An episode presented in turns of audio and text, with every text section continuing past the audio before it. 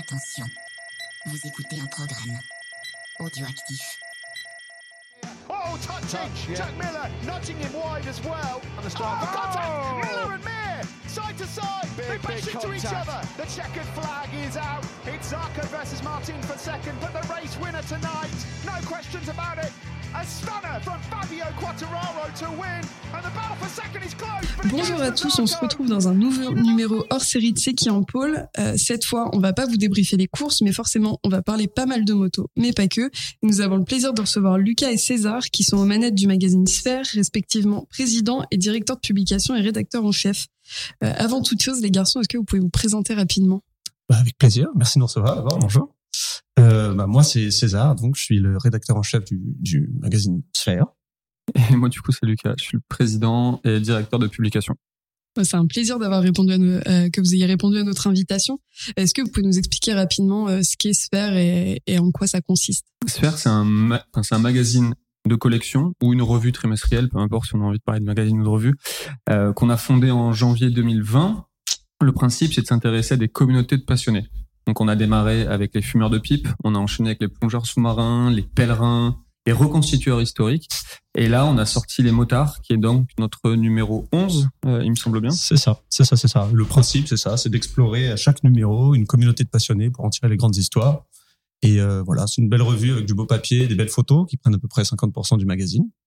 Et euh, le principe, c'est que voilà, une fois qu'on a lu les 144 pages, on a une, meilleure idée de ce qui constitue le fondement de la passion de la communauté explorée. Et on a pensé se faire comme un, comme un vrai objet de collection. Donc le but, c'est que les gens conservent le magazine après l'avoir lu et essaient d'en faire la collection s'ils ont bien aimé ce qu'on a fait sur, sur leur communauté. Oui, c'est une revue avec euh, beaucoup d'articles et qui est comme relativement bien construite et, et dense. Enfin, moi, je l'ai trouvée relativement dense et relativement intéressante. Et c'est quelque chose que vous publiez assez fréquemment. C'est quoi votre euh, votre fréquence de publication euh, pour, Ouais. le, pour le magazine? C'est quatre par an, donc tous- tous les trois mois, parfois avec euh, trois mois et une semaine ou deux mois et trois semaines, mais bon, en gros quatre par an, ouais. exact. Ouais, C'est pas mal quand même avec euh, avec le boulot qu'il y a dessus. euh, c'est quand même pour ceux qui le connaissent et pour ceux qui le liront, vous vous rendrez compte que que c'est quand même un, un gros travail avec euh, avec des articles très très poussés. Donc euh, c'est beaucoup quatre par an pour euh, C'est du, c'est du boulot, ouais. Ouais, ouais, on y passe, on y passe pas mal de temps. Et euh, oui, peut-être qu'il faut le préciser, mais tous les articles, enfin, c'est une revue entièrement journalistique. Tous les articles sont écrits par des journalistes. Il n'y a pas de brand content. Il n'y a pas de, voilà, on a, Ouais, on en- Bien. euh, ça c'est vraiment un principe de base qu'on suit depuis le début du projet. C'est pour chaque article, on envoie, en tout cas à peu près à chaque fois, on envoie un rédacteur sur place et un photographe. c'est un Donc budget. ce en sont quasiment, ouais, c'est quasiment que des prods maison. Donc ça, oui, c'est vrai que c'est un budget. À chaque fois, on doit payer le photographe à la journée. Et c'est des rédacteurs qu'on envoie et qui en sortent entre entre 6, 8, 10 pages. C'est que des longs formats. Ouais, c'est pas mal quand Donc même. euh, ouais, quatre par an, c'est c'est du boulot et on a et on a aussi sorti une seconde revue en plus. Donc en fait, c'est Ouais. huit par an. Euh, ouais, on a sorti une seconde revue il y a neuf mois Un an, maintenant à peu près. ouais, c'est Ouais, ça. neuf mois, ça va faire bientôt un an. Et donc voilà, ça nous prend aussi. C'est quoi du- l'autre revue? C'est un peu le même principe que Sphère, sauf que cette fois on l'a appliqué à des communautés de régions françaises. Le numéro 1 porté sur les Basques, le numéro 2 sur les Savoyards, le numéro 3 sur les pèlerins et voilà. Euh, pas du tout sur les sur les Bretons, pardon. Et là on travaille sur les Corses. Ouais, les Bretons, une vraie communauté pour le coup. euh, ouais, ouais. Ah, il y a des choses à Ils sont partout. Ouais. Et comment vous financez Du coup, vous arrivez à vous financer avec, euh, vous arrivez à, à faire vivre la revue avec les ventes du magazine ou vous avez, parce que j'ai trouvé qu'il y avait pas de pub en fait euh, dans Non, le il y a magazine. quatre, quatre ou cinq pages de pub c'est très, c'est très peu euh, pour un magazine euh, aussi Ouais. dense. euh. Il y a 4-5 pages et surtout les annonceurs nous nous il y a enfin nous demandent rien. C'est-à-dire qu'il y a pas du tout de brand content, ce que disait ce que disait 16. Donc on n'est pas du tout dans une dans une relation de tiens euh, mettons euh, je je m'appelle Honda, je vais prendre une page de pub en contrepartie on va faire un reportage sur vous. Non, c'est pas du tout ça. Et nous on se ferme absolument pas la porte à faire un reportage sur Honda même si euh, Oui, s'il y a de la pertinence Oui, euh, voilà, à traiter totalement. un sujet. ouais. Donc euh, ça pour le coup euh, c'est cool. Les annonceurs sont conquis par la beauté du mag, donc juste ils ont envie d'y être. Mais il y a quoi? Il y a ouais, il y a quatre pubs en moyenne Ouais. parce que c'est quand même un objet de collection. Donc Ouais, euh, c'est pas vraiment très peu pour un Ouais. magazine. euh. C'est un film dans le modèle hein, économique la, la C'est vente euh, de pub. hein. Mais euh, mais oui, si on arrive à bah, être debout encore aujourd'hui, c'est parce que bah, on a fait plusieurs euh, collectes au départ, financement participatif, enfin, campagne Ouais. de financement participatif, puis ensuite on a fait une petite levée de fonds. Et, euh, et grâce à ça, plus à la vente au numéro, plus aux pubs, euh, même si c'est minime, euh, ouais, on arrive à, à tenir debout aujourd'hui. On atteint l'équilibre très bientôt, je pense, d'ici six mois. Ouais, c'est génial parce que vous avez quand même un modèle économique et un modèle de construction qui vous permet de rester à faire ce que vous avez envie de faire et à vous orienter vers des articles et des communautés qui vous plaisent. Donc c'est vraiment, Ouais. c'est vraiment intéressant. Et d'ailleurs, en parlant des communautés, comment est-ce que vous choisissez vers quelle communauté vous vous tournez euh, pour décider de, bah, du thème de, vos, de votre revue? Euh, bah, on a on a trois ou quatre facteurs pour décider de ça. D'abord, euh, évidemment, il faut que nous ça ça nous plaise, qu'on ait envie de l'explorer quand même, sinon ce serait dommage. Euh, ensuite, il faut quand même qu'il y ait un minimum de gens passionnés, enfin de gens dans cette communauté, parce que sinon on peut pas vendre le numéro.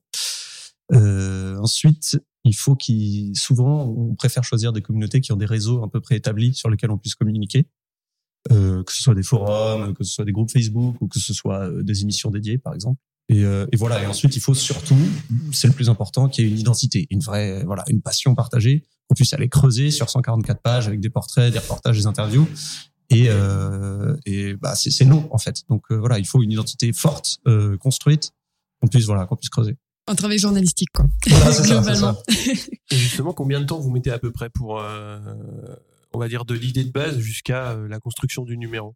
Un, un peu plus de trois mois, euh, je dirais entre entre quatre et cinq mois, parce qu'on commence à lancer les, ouais, c'est ça, on on commence à lancer les premiers sujets cinq mois avant l'apparition euh, du magazine, je pense. Ouais. Oui, c'est pas mal. Et du coup, euh, tu disais qu'au niveau des enquêtes, vous partiez euh, en fonction d'où ça se trouvait. C'était quoi? C'était une journée, euh, une journée pour les interviews et les rencontres? Ouais, euh, ça dépend. on est on est trois cofondateurs et on écrit tous les trois dans le magazine, même si on plus énormément parce qu'on a d'autres choses à faire. Mais quand nous on part sur le terrain, comme c'est nous qui nous rémunérons, on peut on peut se laisser la liberté de rester plusieurs jours. Quand on envoie des gens et que donc on doit les payer euh, au moins à la journée, euh, c'est souvent un ou deux jours, rarement plus, parce qu'ensuite c'est des c'est des trop gros budgets pour nous. Mais euh, mais oui, on envoie systématiquement les gens sur le terrain, ouais, obligatoirement. Mais globalement, c'est aussi vous qui partez, euh, vous vous déléguez un peu, mais vous partez au maximum euh, sur le terrain. Quoi. Ouais, absolument. C'était un peu le but hein, quand on a lancé Ouais, le, ouais, quand on a lancé le Mac, c'était de pouvoir se faire plaisir aussi, et partir sur le terrain, euh, faire. Bah moi j'ai fait, on en parlera après. Quand j'ai fait Zarco, du coup, ben c'était aussi pour me faire plaisir, Ouais, pour pouvoir j'imagine. rencontrer euh, Johan et, et voilà. Et donc on essaie de faire ça le plus possible, même si c'est vrai qu'on a de moins en moins l'opportunité et le temps de pouvoir euh, de pouvoir vraiment faire ça et c'est pas tant partir sur le terrain qui prend du temps, c'est d'écrire derrière euh, 20 000 J'imagine. signes. euh, Ouais. 20 000 signes, euh, je vous assure que c'est assez long. Bah, vous connaissez peut-être ça. Ouais. Donc euh, ouais, ça prend du temps. Ouais, bah, j'imagine bien. Et en plus de ça, enfin, l'avantage, c'est que ça vous permet quand même, comme tu dis, de vous faire plaisir et, et d'approcher des personnes, euh, des personnes ultra intéressantes en allant sur le terrain. Je pense par exemple à, à Sarah euh, Lesito, euh, dont on parlait euh, tout à l'heure en off, ou même euh, toute la partie, euh, moi, vous avez fait un article sur les T-Max que j'ai trouvé génial, euh, Mhm. assez immersif et assez, euh, assez marrant à lire. Enfin, du coup, ça, transpire un truc, euh, je trouve, vos articles euh, de, de naturel et ça se ressent par le fait que vous alliez sur le terrain aussi. Donc, euh, Bah, merci, merci. C'est non, c'est vrai, c'est ça fait plaisir, c'est pour ça qu'on bosse. Donc, ouais, ouais. Et je pense que la question, euh, avant qu'on entre un peu plus dans le vif du sujet aussi, euh, que vont se poser les personnes qui vont avoir, euh, qui ne vous connaissent pas ou qui n'ont pas lu la revue, vont avoir envie, euh, vont avoir envie de savoir, c'est comment on se procure cette revue, parce que bah, parce que c'est des, comme tu disais, euh, César, des, des des objets un peu de collection et un peu niche, et on les trouve pas forcément partout. Il y a pas tous les distributeurs. euh. C'est vrai. Je laisse répondre. Ouais, si, si, euh, en librairie, quasiment tous les librairies. En tout cas, beaucoup. Et, et même si vous la trouvez pas en librairie, vous pouvez la demander au libraire. Il va forcément la la, commander, la- ouais. voilà, Ouais. commander parce qu'on a un super distributeur diffuseur à Arles qui a tout notre stock et qui, Ouais. qui alimente les libraires. Et sinon, le mieux pour nous, si vous voulez aussi euh, soutenir la revue, c'est de, de commander en ligne parce que ben c'est vrai que c'est nous qui gérons directement en ligne. On reçoit même un petit mail dès que vous commandez, donc c'est quand même encore à l'ancienne et euh, enfin, Donc c'est plus direct en fait. Ouais, Ouais. c'est plus direct, Ouais. moins d'intermédiaires. Et, et donc, évidemment, pour nous, c'est, mieux économiquement, quoi.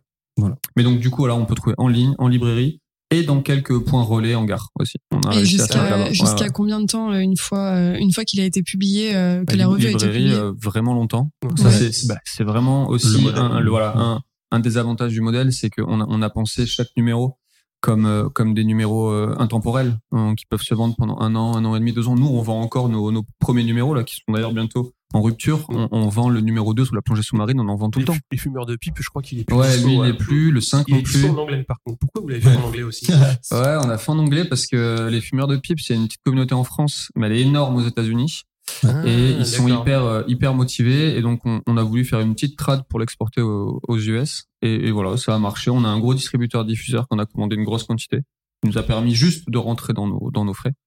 Et donc on l'a on l'a imprimé Bah, en anglais. Ouais, ça, vous le faites, euh. Ouais, c'est- et puis c'est bien quoi, c'est une aventure pour nous d'avoir fait euh, imprimer. Euh... C'est marrant, contacter un traducteur, faire traduire tout le magazine. Ça, vous euh, l'avez fait ponctuellement sur un seul, Ouais. euh, un, un seul magazine, du coup. Ouais, ouais, on l'a fait sur un seul magazine. Refaire les pages, parce que forcément, quand on traduit, ça prend pas exactement la même taille. Donc, bon, voilà. Et ensuite, envoyer au distributeur. Mais oui, c'était, c'était une opportunité qui s'est présentée. Vous vous êtes a dit, on n'a pas assez travaillé pour le premier numéro, on se fait, double de tâches sur le premier, quoi. Exactement, exactement. Euh, donc pour rentrer un peu plus dans le vif du sujet, le numéro 11 euh, est intitulé La motard. C'est la raison principale de cet épisode. Euh, c'est la raison pour laquelle j'avais envie de vous contacter parce que euh, avant ça, je connaissais, euh, je connaissais votre revue, mais là, euh, c'est un sujet qui moi et, et l'équipe de Sécu en Pôle touche particulièrement. Euh, quel a été le, le déclencheur pour vous lancer dans ce numéro, au-delà du fait que ce soit une communauté déjà très existante euh, en Mhm. France? Je crois que ça faisait longtemps qu'on y pensait. Euh, depuis le numéro 5, là c'est le numéro 11. Donc oui, ça, ça faisait au moins un an qu'on y pensait, je pense. Euh, et ensuite, euh, bon, après c'est très perso, mais moi mon père fait de la moto, c'est un grand fan.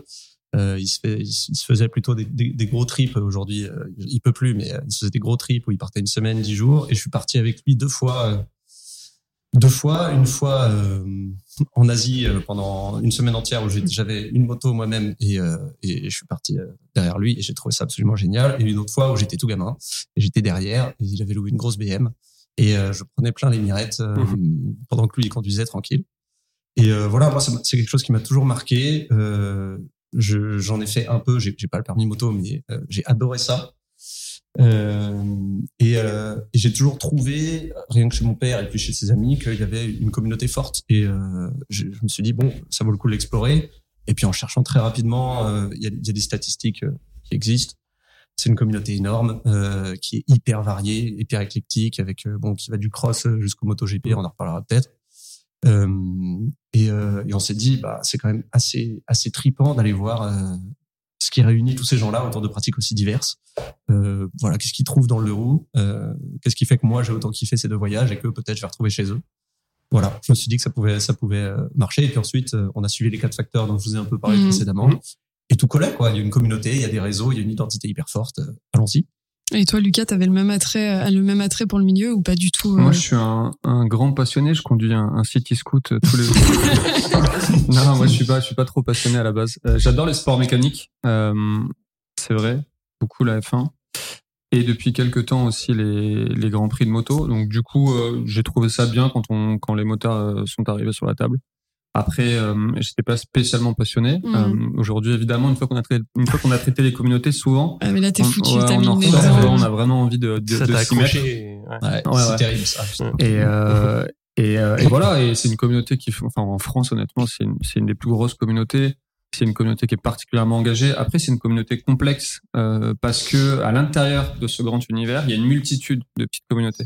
Donc c'est vraiment toute la complexité de, de ce numéro-là. C'était nous, on voulait rassembler les amoureux de deux roues. Donc euh, donc il fallait euh, trouver du lien entre un amateur d'Harley et un, un amateur euh, euh, de MotoGP comme euh, comme Zarco. Il y a quand même des grandes différences entre entre entre ces deux pratiques-là de la moto. Et c'était aussi un des défis de la revue et, et j'espère qu'on a réussi euh, là-dessus. Ah bah, enfin pour le coup, euh, moi en tant que grande fan de, de moto, je l'ai trouvé assez complète la revue. Après, comme tu disais, c'est une communauté qui est relativement complexe et sur laquelle il y avait encore euh, un milliard de choses à dire. Je pense que ça pourrait Bien faire, sûr. trois revues. Ah, bien sûr. Parce que de toute façon, que tu sois fan de moto, tu peux être fan euh, de moto, euh, de piste, de cross, de supercross, de stunt. Enfin, c'est jamais Ouais. la même chose. La communauté est quand même relativement différente en fonction de ce que de la chose que tu cibles. Donc, euh, c'est ça que j'ai trouvé vraiment chouette, en tout cas dans ce numéro, euh, de mon point de vue, c'est que c'était vraiment, euh, vous avez réussi à trouver des sujets qui faisaient que même si tu peux pas en faire une revue entière, t'avais envie de, de t'y intéresser euh, plus en détail derrière. Bah, c'est vraiment l'objectif. Et puis, et puis on sait, de toute façon, on sait qu'on peut pas être exhaustif. Euh, Ouais. La revue fait 150 pages. On est bien conscient qu'on sera pas exhaustif. Ouais. À la base, on n'est pas des passionnés non plus, donc on, Mm. on s'y connaît bien moins euh, que les que les que les gens qui vont nous lire. C'est pour ça qu'on s'entoure à chaque fois d'un red chef invité. Et ici, c'était David Dumain. On s'entoure de spécialistes qui vont nous conseiller. Et le but, c'est juste de faire découvrir des histoires différentes en général assez peu racontées ou pas de la façon dont, on, dont nous on les raconte. Et c'est vraiment ça notre objectif. Et tu parles de la présence de David Dumas en tant que euh, du coup euh, Red Chef invité euh, sur sur votre revue pour ce numéro. ça a été quoi son rôle précisément dans, dans ce numéro? Est-ce qu'il était là simplement pour valider les sujets, pour vous donner des axes de recherche un peu plus précis? Euh, un peu de tout ça. Disons que c'est une sorte de conseiller éditorial euh, plus plus quoi. Euh, et donc euh, quand on cherche des sujets, quand on a des idées, on les lui soumet. Il, il nous disait est-ce que voilà, est-ce que ça a déjà été fait, trop fait, pas fait, comment on pourrait ajouter quelque chose à ceci, cela? Euh, lui a soumis des idées aussi qu'on a pris, qu'on a prises ou pas d'ailleurs. Et puis ensuite les relectures. on a notamment un lexique à la fin de, de chaque numéro. Ouais qui est important parce qu'on essaie de faire en sorte que la, la, revue soit lisible par les initiés et par les non-initiés. Et, euh, et, voilà, là-dessus, il est hyper précieux. Donc, quand il relit un, un article et que il sait qu'il y a un terme un peu technique, voilà, il nous dit foutez-le dans le lexique et puis il relit ensuite le lexique pour savoir que tout correspond bien à, à ce qu'on a mis. Donc euh, voilà, à chaque, à chaque fois, l'édito, euh, la complexité des sujets, les bonnes définitions. Et, et, il a quand même une double casquette, euh, David, c'est-à-dire qu'il c'est un super motard, évidemment, ouais. euh, mais en plus il est journaliste, donc euh, bah, pour nous c'est une chance. Euh, on a même appris qu'il avait été formé dans une école de journalisme euh, sur Paris aussi, donc c'est c'est c'est marrant et c'est hyper pertinent de bosser avec un mec comme lui parce que il a vraiment le, le l'intelligence éditoriale qu'on cherche avec un grand chef invité et en même temps l'expertise du passionné parce que c'est un grand passionné de moto. Hein. Il mmh. est quand même venu, il nous a rejoint sur Zarco. Il a fait, il s'est levé le matin, de, il habite à Toulouse et il a fait, je crois, trois heures de bagnole juste pour revenir euh, faire l'interview de Zarco avec moi à Brissac, un peu au-dessus de Montpellier. Mmh. Donc c'était marrant. Il, est, il est quand même très motivé, quoi. Ouais. Et voilà, c'est un passionné. Ouais, je voulais, je voulais revenir sur le lexique parce que j'ai trouvé que l'idée euh, était, était vraiment bonne parce que, comme tu dis, la communauté elle est complexe. Donc moi, quand tu me dis Moto 2, je sais ce que c'est. Par contre, un pilote de Harley qui connaît euh, pas du tout le MotoGP, tu vas lui dire Moto 2, euh, il va pas nécessairement savoir ce que c'est. Et j'ai trouvé que l'idée du lexique pour ça était vraiment euh, intéressante parce que quand tu quand as un éventail tellement euh, large en face de toi, il y a forcément des mots qui vont laisser de côté les, les lecteurs et je trouvais que c'était nous les premiers d'ailleurs, on ouais. les premiers à être désarmés parce qu'il y a un mot qu'on connaît pas, donc faut qu'on aille chercher quelque chose, qu'on demande à David. Voilà, ouais, le tuteur, bon bah voilà, Ouais, enfin, voilà, c'est quelqu'un qui a déjà démonté un moteur, il sait ce que c'est, mais C'est voilà. ça, c'est ça exactement. Ouais, pour euh, pour préciser quand même pour euh, ceux, euh, mais je serais très étonné que les personnes qui nous écoutent le connaissent pas. David Dumain, il a longuement euh, longuement présenté le MotoGP sur Canal. Euh, il a une une émission qui s'appelle After Sunday qui est diffusée tous les lundis après les courses. Il a écrit beaucoup de livres et euh, comme Lucas le disait, il est euh, il est motard et passionné. Donc c'est quelqu'un euh, c'est quelqu'un qui a quand même un un historique et un passif dans le milieu moto qui est ultra Ouais. intéressant. Donc c'était ultra pertinent du coup de l'avoir à vos côtés.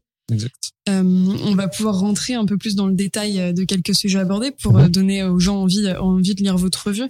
J'en cite quand même quelques-uns euh, avant qu'on passe là-dessus. Euh, vous avez des sujets comme euh, un qui s'appelle Les Monnerais, Les Monnerais vivre vite. Donc c'est euh, sur la famille Monnerais euh, qu'on connaît plus ou moins tous quand on est fan de, de moto. Euh, un sur euh, Sarah Lesito euh, qui fait du stunt. Euh, mais aussi d'autres un peu plus euh, niches euh, comme euh, toutes ces personnes qui roulent en T-Max Ouais. euh, toute la communauté autour de ça, euh, le, le moto foot, tous ces sujets vraiment très euh, divers, divers et variés et relativement intéressants euh, que vous pourrez retrouver dans le numéro de toute façon. Euh, je vais laisser Cyril euh, commencer avec un, un des sujets qui l'a vraiment marqué dans votre revue Ouais. et dont il avait envie de parler euh, de parler aujourd'hui. Ouais, celui qui m'a intéressé, moi, c'est- enfin, le, celui qui m'est venu euh, tout de suite, c'est euh, Beyrouth, la crise aux trousses, parce que euh, justement, ça mêle, quand tu parles moto, forcément, Mhm. t'as des marques iconiques qui ressortent, dont Harley Davidson. Et donc, dans, dans cet article, vous allez donc à Beyrouth Pour voir, euh, bah, pour rencontrer les personnes qui, enfin la personne qui commercialise euh, cette marque et aussi euh, toutes les valeurs donc qu'elle qu'elle véhicule et surtout dans un pays bah, qui a connu, enfin qui est Qui connaît même, ouais. ouais, qui connaît une énorme crise, qui a connu la guerre civile.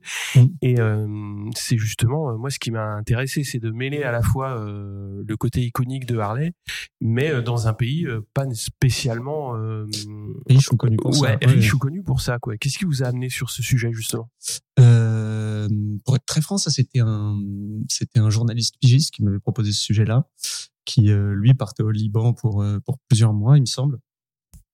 Et euh, c'est un, c'est un super journaliste et, euh, et il savait qu'on cherchait des sujets sur la moto et ça l'a étonné justement lui. Il arrivait plutôt pour couvrir la crise qui se déroule au pays, donc Mhm. crise économique, crise politique. Ils arrivent toujours pas à élire de gouvernement. euh, L'inflation est galopante, c'est c'est terrible. Ça, c'est- ça devient ça devient difficile de se payer même les denrées les plus les plus simples. Euh, et lui, il venait pour couvrir ça. Et puis, il a entendu qu'il y avait un chapitre de, de Harley Davidson qui Mhm. s'était installé là-bas. Ça l'a un peu surpris. Et, euh, et il a rencontré euh, cette personnalité qui est un peu un homme haut en couleur, qui, qui a ouvert la concession, on va dire, Ouais. à Harley Davidson. Et, et il m'a envoyé voilà un, un, pitch où il présentait ça, il me présentait cette histoire de dire bah voilà c'est qui ces, ces, groupes qui se rejoignent pour aller rider sur les routes défoncées en banlieue de Beyrouth. Euh, voilà qu'est-ce qu'ils y trouvent, comment ça se fait que Harley Davidson ait réussi à s'emprunter là? Et, et voilà. Et l'histoire, l'histoire m'a tout de suite plu. On en a parlé au téléphone, par mail, et, et on a lancé ça. Oui, parce qu'il y a une galerie de portraits, donc euh, aussi au, au, sein des groupes, bah, des, des Hells Angels, c'est les plus connus. Mais euh, là, c'est exactement pareil. Quoi. C'est et dans un pays comme ça, c'est vraiment euh, atypique. Oui, tout à fait, tout à fait. Bah, on, on se dit pas qu'il y a une sorte de, c'est pas un gang, mais oui, il y a un côté ça. rebelle. Hein, ouais, Il y a un côté rebelle. Et, euh, et oui, ils ont des gueules, ils ont des gueules assez fortes, euh, barbes soignées, euh, les, les fameux, les fameux manteaux de cuir, gilets de cuir. ouais, bien sûr. Et et c'était drôle de, en fait, de que eux témoignent du fait qu'ils trouvent une fraternité dans ce groupe-là et qu'à travers cette fraternité, c'est sorti en groupe, ils oublient un instant la crise, ce qui se passe, euh, en fait, le, le, désastre, franchement, qui, ouais, qui, est en train de se passer. Et euh, ouais, ça c'était c'était assez sympa à documenter, même plus que sympa, c'était c'était intéressant, quoi. Voilà.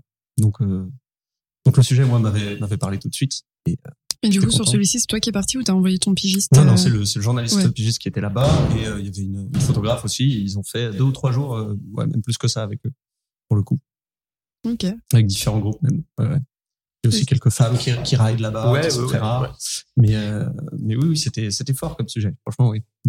Bah, il transpire, euh, ça transpire vachement la, la liberté que retrouvent ces, ces personnes euh, au milieu, comme tu le disais, de cette crise complètement dingue euh, ouais. dans le pays. Et, et, en plus de ça, comme tu dis, il y a des femmes qui roulent là-bas euh, dans un endroit où euh, leurs droits commencent à être de plus en plus réduits. Mm-hmm. moi, je, enfin, je suis d'accord avec Cyril sur le fait que pour moi, c'était un des articles les plus marquants Mmh. Euh, même si c'est pas vous qui l'avez écrit. on peut pas tout faire. Mais, euh, ouais, mais, mais, ouais, c'était, il était vraiment marquant parce qu'il transpirait, euh, il transpirait vraiment tout ce que la moto peut apporter en termes de liberté et qu'on, dans la communauté moto en tout cas, on est tous raccord pour dire que c'est ce qu'elle nous apporte le plus. Euh, donc j'ai trouvé ça vraiment euh, vraiment euh, important important et la manière dont il est écrit vraiment est très intéressant. Ouais, merci. Et puis c'est bien écrit, je trouve. Ouais, je dis ça parce que précisément c'est pas moi qui l'écris, mais je trouve que c'est bien écrit. Tu aurais le droit de le dire si c'était toi aussi. Il faut se lancer des fleurs des ouais, fois. Bien sûr, bien sûr. Oui, je voulais parler justement de l'entretien qui a été fait avec euh, Joanne Zarco. Oui, qui a été écrit par Lucas, du coup, qu'on a, qu'on a face à nous. Euh, un entretien euh, que tu as été faire, euh, que t'as été faire euh, lors d'un entraînement de Zarco sur une piste de karting. Est-ce que tu peux nous en parler un peu plus en détail? Et nous raconter un peu cette rencontre avec euh, avec le pilote qui est en train de rafler tous les points en ce moment sur les courses Ouais, bah écoute, avec plaisir. Il était, on s'est rencontrés c'était un, un, tout petit peu avant qu'on boucle d'ailleurs le magazine, ça peut être deux semaines avant qu'on boucle. Je l'ai rencontré donc à Brissac, c'est un peu au-dessus de Montpellier, c'est perdu en pleine en pleine campagne. Euh, Johan vient d'Avignon à chaque fois, donc c'est pas très très loin pour lui et c'est assez pratique. On s'est donné rendez-vous le matin, je me souviens euh, vers 10 heures. Et on a commencé en faisant ce petit, on a discuté euh, lui et moi pendant pendant trois quarts d'heure à peu près au moins. On a abordé un petit peu tout ce qu'on avait envie d'aborder sans être trop technique parce que c'est le parti pris de la revue. On voulait surtout pas être trop technique euh, voilà. Et euh, ensuite on a passé la journée ensemble ensemble. Et là c'était vraiment chouette. Euh, c'est-à-dire que il a on est allé manger ensemble on s'est régalé hein, il y avait son sponsor aussi il y avait Red Bull qui était là donc ils ont fait quelques photos avec Red Bull parce qu'il faut qu'il se plie au jeu aussi des partenaires. D'ailleurs ça le dérange pas il fait ça avec plaisir et c'était assez marrant. Et ensuite il a commencé à monter sur euh, sur la moto avec David qui était là aussi qui a fait une session avec lui. Là c'était assez génial de voir un pilote euh, MotoGP s'entraîner. C'est-à-dire qu'il était en super motard et, euh, et pourtant il dégageait une, une facilité vraiment déconcertante. Euh, évidemment, quand on est novice comme moi et comme tous les gens qui étaient au fait autour de la piste, parce qu'il a quand même attiré pas mal de gens. quand on a su qu'il y avait les arcos qui, qui s'entraînaient, des pas mal de gens sont classique. Et, euh, et en fait, euh, le plus impressionnant, c'est les virages, les courbes dans les virages. Euh, bon, en MotoGP, on s'en rend compte, on voit les genoux qui touchent, parfois même les coudes qui, qui raflent. Là, lui, c'était la même chose en supermotard, et c'était impressionnant de voir comment il pouvait se pencher de droite à gauche euh, dans les petits virages parce que c'est une, une, petite piste donc avec des petits virages qui se succèdent aussi et c'était assez impressionnant à voir. Et, et ça moi ça m'a marqué. Et on a terminé la journée avec euh, avec un petit karting. Il nous a fait faire une petite séance de karting avec tous les avec les, les partenaires Red Bull et tout. C'était marrant. Tu l'as battu et, bien sûr. euh, ben en fait on lui, on lui avait donné on lui a donné un, un, un kart biplace. Euh, il y avait quelqu'un avec, ouais, lui, quelqu'un avec lui. Et malgré ça, il était pas facile à doubler. Hein, parce que ah, carte, carte biplace, ça, ça avance ouais, quand même moins. Mais euh, il a pas peur en fait, même en carte quoi. Tu, tu vois, quand même en carte, euh, même en carte pas de professionnel, bon, quand tu montes un peu à 50, 60, 70 et que tu commences à être roue contre roue avec quelqu'un, bon, toi t'as quand même tendance à lever le pied parce que euh, t'as pas envie de finir dans le décor. Bah, lui, non. lui, non, lui, il a pas peur. Lui, il, il va, il te frôle, hein, il s'amuse quoi. Alors que bon, toi déjà tu commences à. Euh, pourtant, t'as un quand peu, même l'entraînement du City Scoot à Paris. Ouais, et t'as quand même peur en karting. mais là, tu, tu rigoles, mais c'est vrai que le City Scoot à Paris aussi, c'est euh, c'est un autre combat. Hein, mais C'est un sport. euh, c'est un sport. Euh, C'est pour ça que je fais du vélo. Ouais. Et encore, le vélo, tu prends des alors, risques. Mais euh, du coup, c'était. Euh, j'ai trouvé ton article. Enfin, je sais pas ce que toi t'en as pensé. Euh, moi, pour l'avoir rencontré, euh, rencontré Zarco, euh, je trouve que c'est quelqu'un qui est, je l'appelle le pilote bonne franquette, euh, qui est très bonne patte et très. euh, il est naturel, il a pas de filtre. Et j'ai trouvé que c'est ce qui transpirait dans votre article, euh, la manière dont il dit les choses. Euh, je vais pas trop en dire parce que j'ai envie que les, les gens aillent lire votre votre revue. Euh, mais la manière dont il lit les choses et la manière dont il s'est livré à vous euh, sur euh, sur ces sur cette session, euh, comme tu disais, il roule, en, il roulait en super motard, donc c'est particulier, euh, particulier parce que je sais pas si tu t'attendais à ça quand tu quand t'es allé le, le voir. Ouais, tu je- je le savais. ouais. euh, Il allait s'entraîner comme ça parce que ça fait partie intégrante de sa prépa aussi Mm. pour euh, pour la, la MotoGP et notamment pour euh, le travail dans les virages, le pour retrouver un petit peu le grip.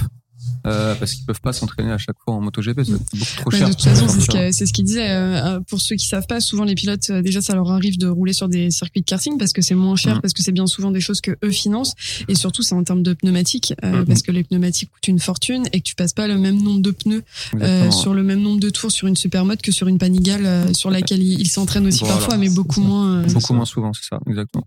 Je vais quand même revenir euh, sur une petite chose sur votre magazine. Euh, je pense euh, que comme ça, vous allez pouvoir euh, On peut le dire, mais ouais. le dire, mais je pense que ça a dû vous apporter des sueurs froides. Euh, c'est que l'article, du coup, euh, c'est l'entretien avec Zarco avec un Mhm. C.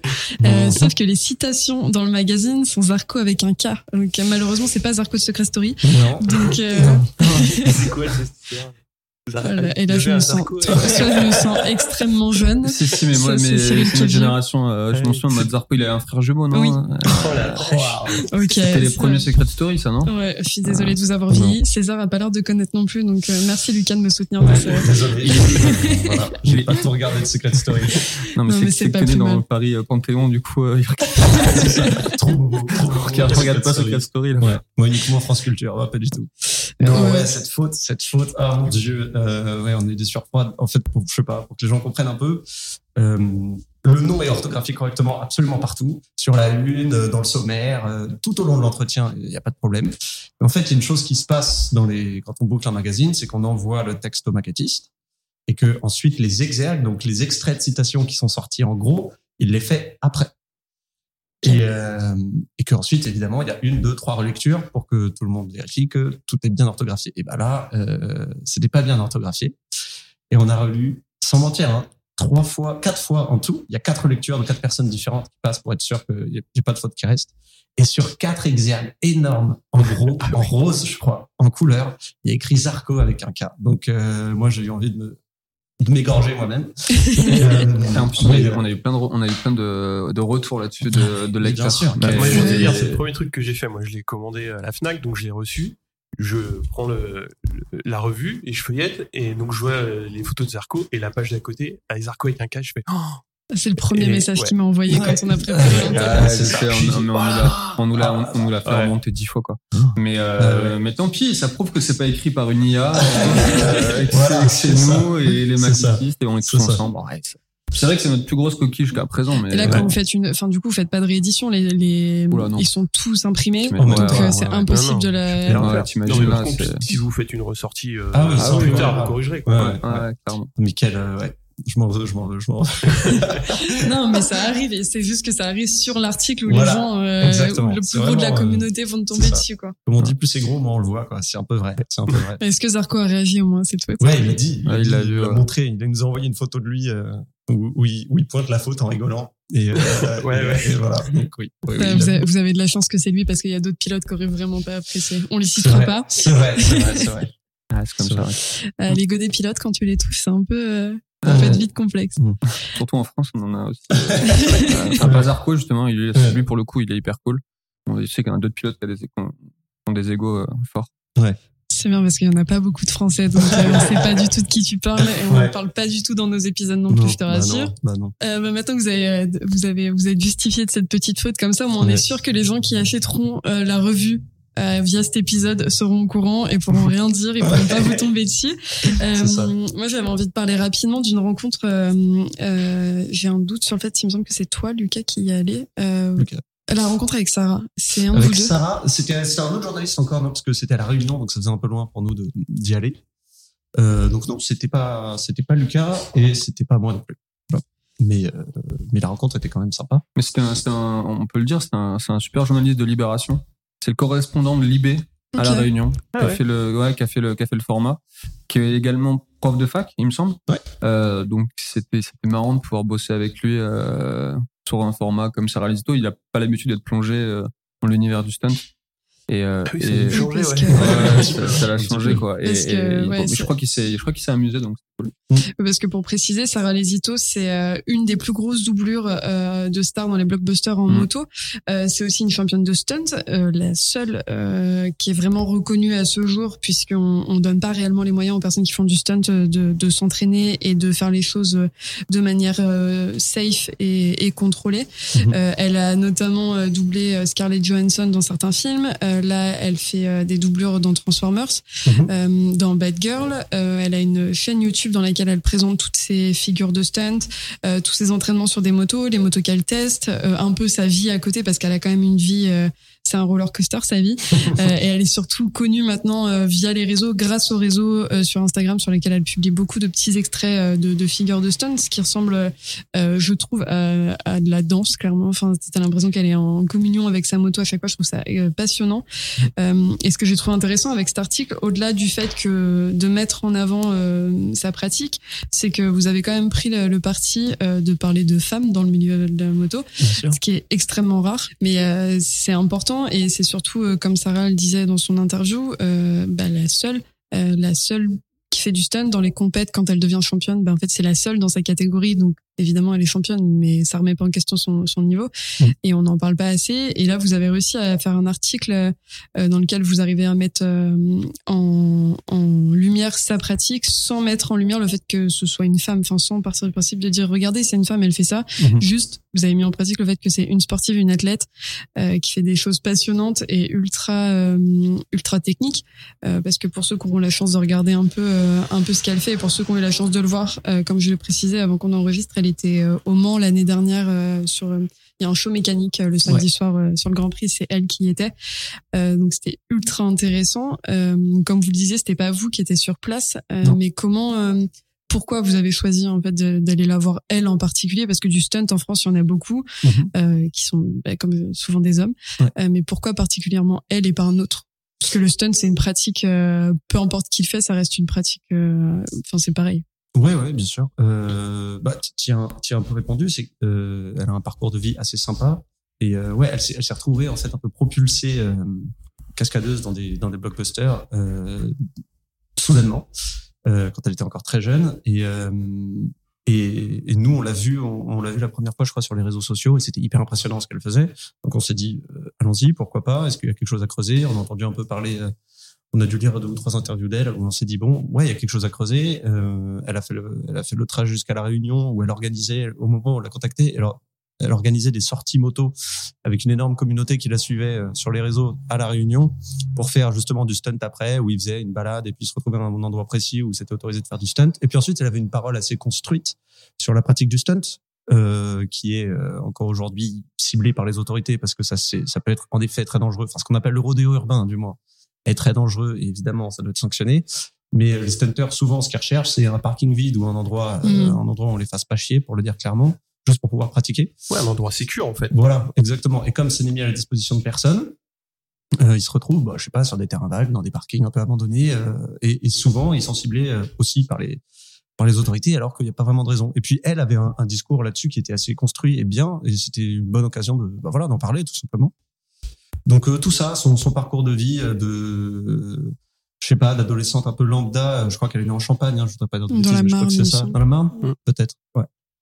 Et, euh, et qui, et qui s'est retrouvée, euh, voilà, a toujours été passionnée de moto et qui s'est retrouvée, voilà, à changer complètement d'univers à, à la, à la vingtaine, à peine plus tard, euh, pour découvrir euh, Hollywood. Je trouvais ça, je trouvais ça bien comme parcours à raconter, ouais. Donc, euh, donc on est parti dessus. Voilà. Ouais, c'est vraiment génial. Enfin, du coup, je comprends, euh, je comprends. Ça, ça se ressent dans l'article, mais c'est intéressant de t'entendre l'expliquer.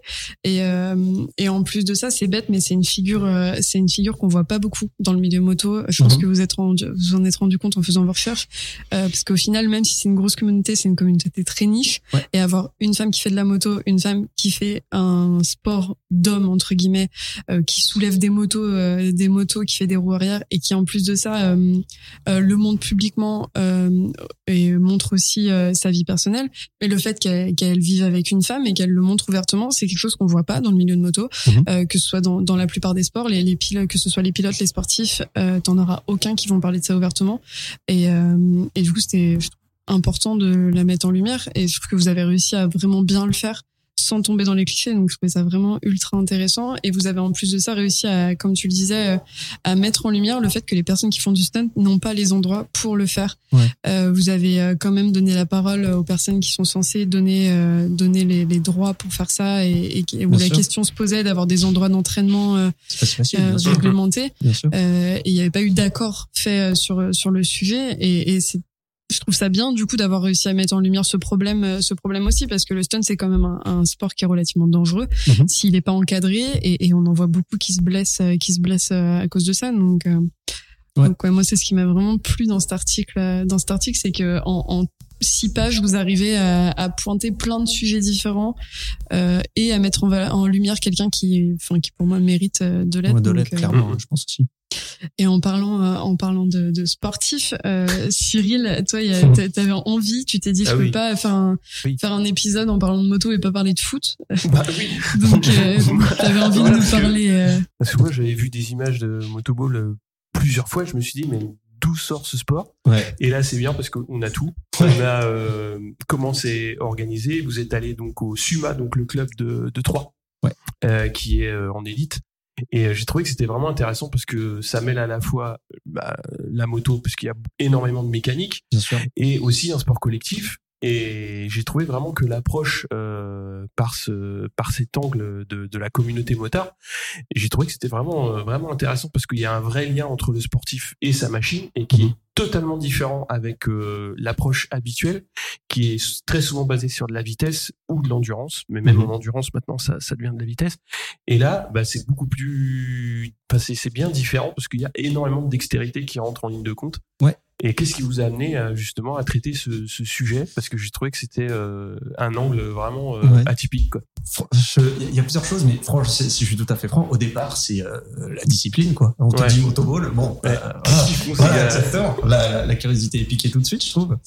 Et euh, donc il y a ce premier geste-là de motoball, donc des gens qui font du football à, à moto, donc avec une, euh, pour que les gens se réalisent un peu, c'est une, une balle qui est bien plus grosse, bien plus lourde, bien plus difficile à envoyer. Euh, sur des terrains qui sont en, en terre, donc euh, terre et, et- et gravier. Et, euh, et euh, enfin voilà, ju- juste que le fait, le fait que cette discipline existe, c'était incroyable.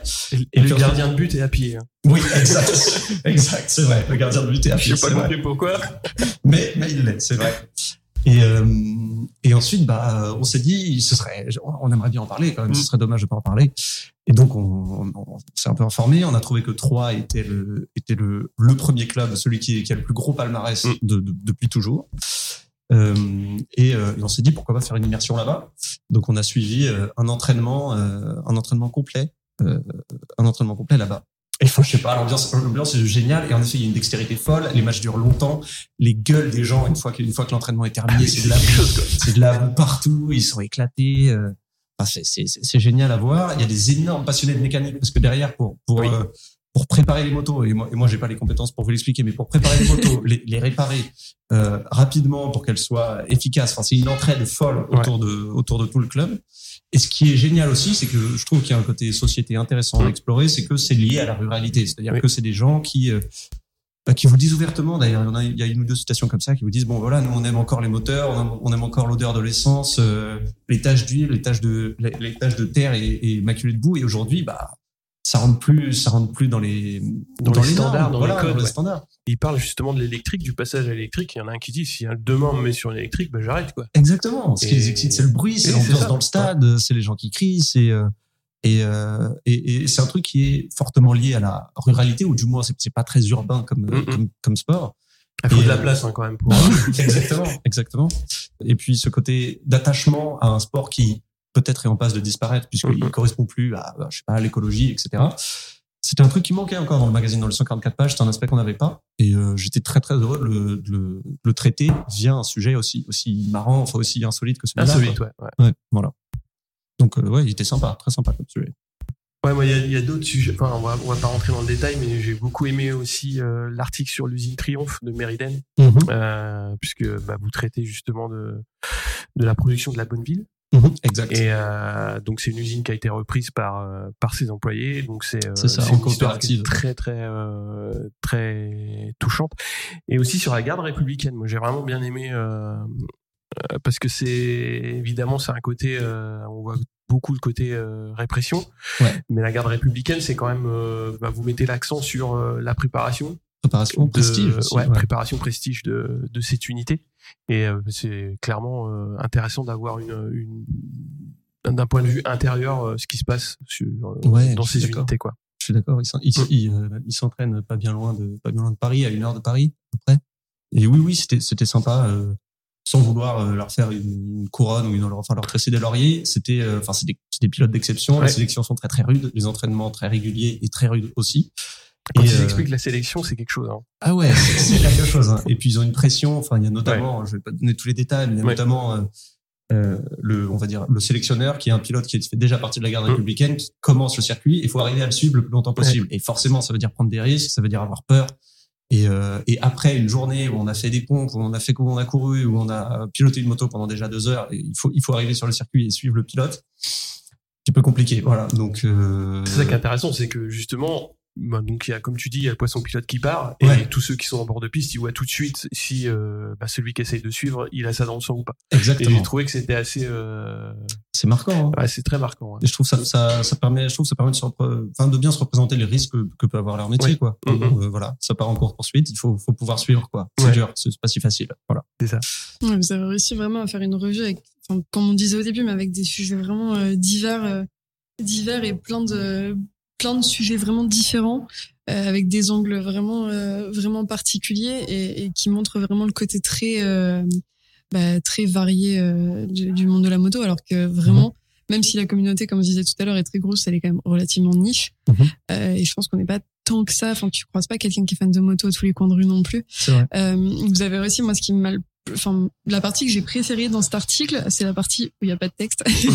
c'est le, Ah oui, portfolio euh, de Mohamed Ah Fadli euh, en Indonésie qui a suivi euh, qui a suivi les fanatiques de Vespa. J'ai trouvé fascinant ce, ce reportage photo. Ouais. Après, moi, j'ai un attrait particulier pour la photo, donc ça, ça a contribué aussi. Euh, mais mais avec toutes ces personnes qui construisent des, des Vespa de briques de briques et broc Ouais. au milieu de l'Indonésie, enfin c'était vraiment fascinant et, euh, et du coup j'imagine que ça c'est un, un photographe que vous avez contacté qui est pas de chez vous. Exact. Euh, ça, c'est via notre. On a un directeur photo aussi dans le magazine hein, qui, nous aide. Il avait entendu parler de ce projet-là il y a un petit moment. Je crois qu'il l'a sorti en 2021. Mohamed, je crois. Et euh, oui, c'est ça. Il y a une espèce de mode qui est née euh, en Indonésie de faire les, je sais même pas comment appeler ça, des, les bécanes les plus extravagantes à partir de pièces de Vespa et de tout ce qu'on peut rattraper sur le bord de la route. On Donc, le voit, euh, c'est Vespa recouvert de bouteilles d'eau. euh, Exactement, de bouteilles de plastique, euh, avec des rubans de toutes les couleurs, euh, 8 roues, 12 roues, 15 roues, des cornes de, des cornes de, de, de, de bestiaux divers et variés. Enfin, c'est absolument fou. Et il roule à 3, 4, 5, 10 dessus. Et, euh, et, Et Mohamed les refile en plus. Et les refile, exactement, exactement.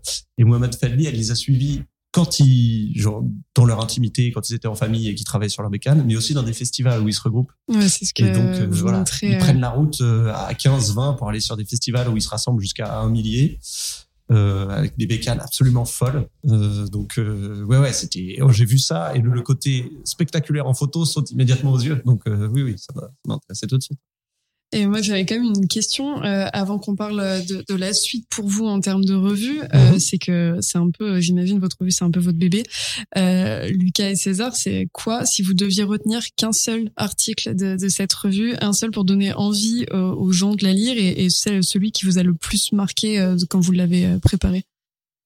Bah moi c'est Zarco, hein, clairement. Euh, c'est les cartes. C'était ouais, fait non, je me battre suis aux bien cartes. régalé, euh. tu vois, à la rencontrer et tout, c'était hyper chouette. Et la famille Monneray aussi, que, que j'ai fait aussi, que j'ai rencontré du coup, parce qu'à chaque fois on, les, on rencontre les gens. Ouais. La famille Monneray, pour le coup, euh, pareil, euh, des passionnés euh, vraiment de l'extrême, quoi. Et ils ont une histoire fascinante et ils nous ont ouvert euh, leurs archives, ils nous ont tout ouvert. Ah, mais vous avez des images qui sont folles euh, Ouais, de, ouais, donné, euh, qui donc, euh, traversent. euh, bon, après, c'est normal, ils sont, je pense que ça leur faisait aussi plaisir qu'on mette en avant leur, leur histoire, mais Mhm. Hyper sympa, quoi, pour le coup. Toutes les photos d'archives des Monneray qui traversent euh, qui traversent la mer euh, sur sa moto. Enfin, ça c'est complètement fou. euh.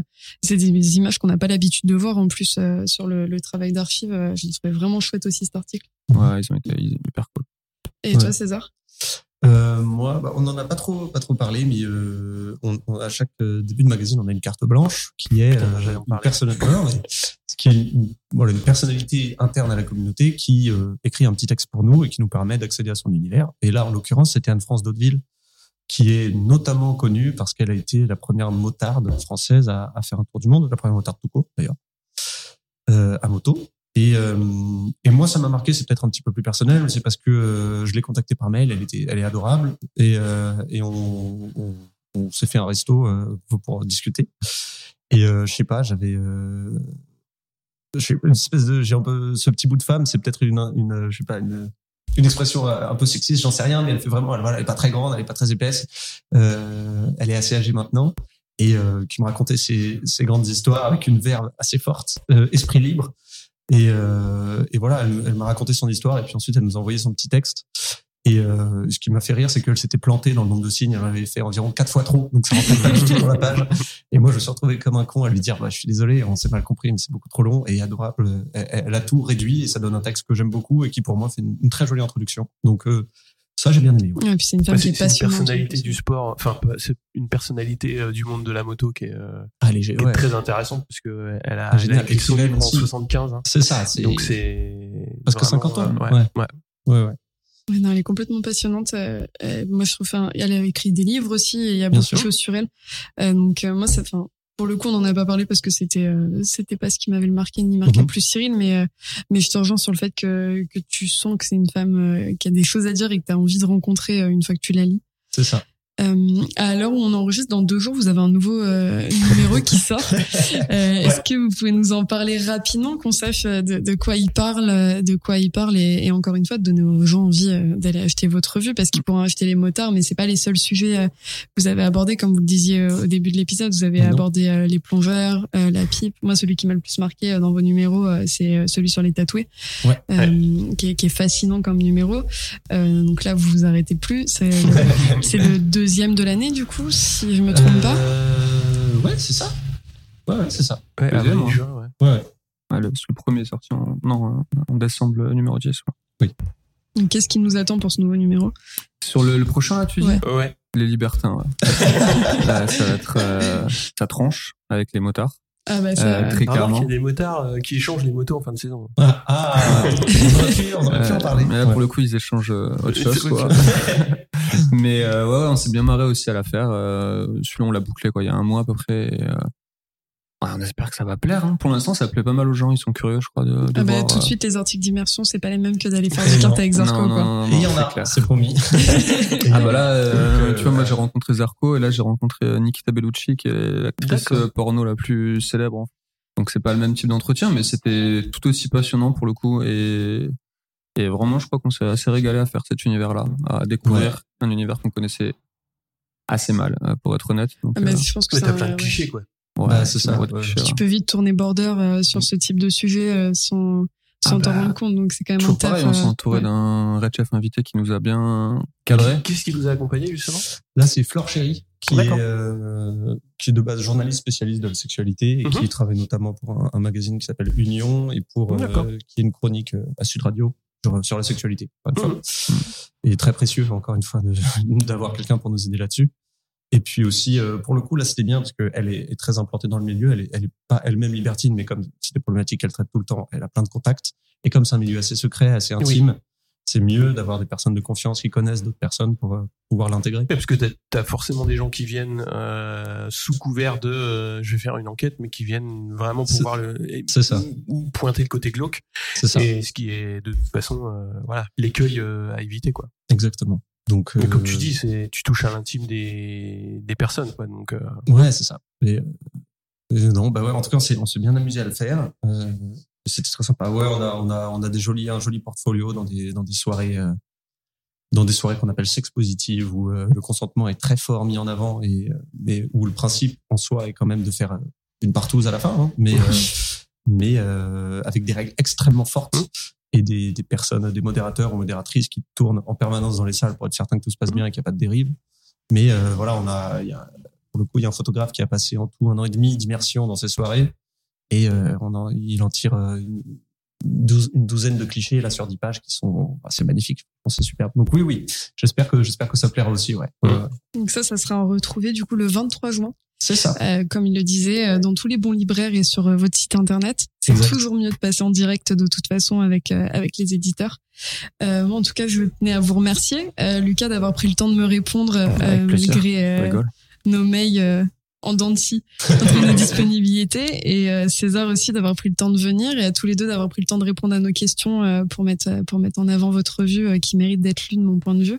Merci. Euh, donc euh, merci à vous deux. Merci beaucoup de Merci à l'invitation. vous. C'était très sympa. Merci de l'avoir euh, joué, que vous l'avez tous les deux en plus, euh, la revue, donc Ah c'est- hyper cool. Quoi. Ouais, merci. Vraiment. Et merci Cyril, on se retrouve très vite. euh,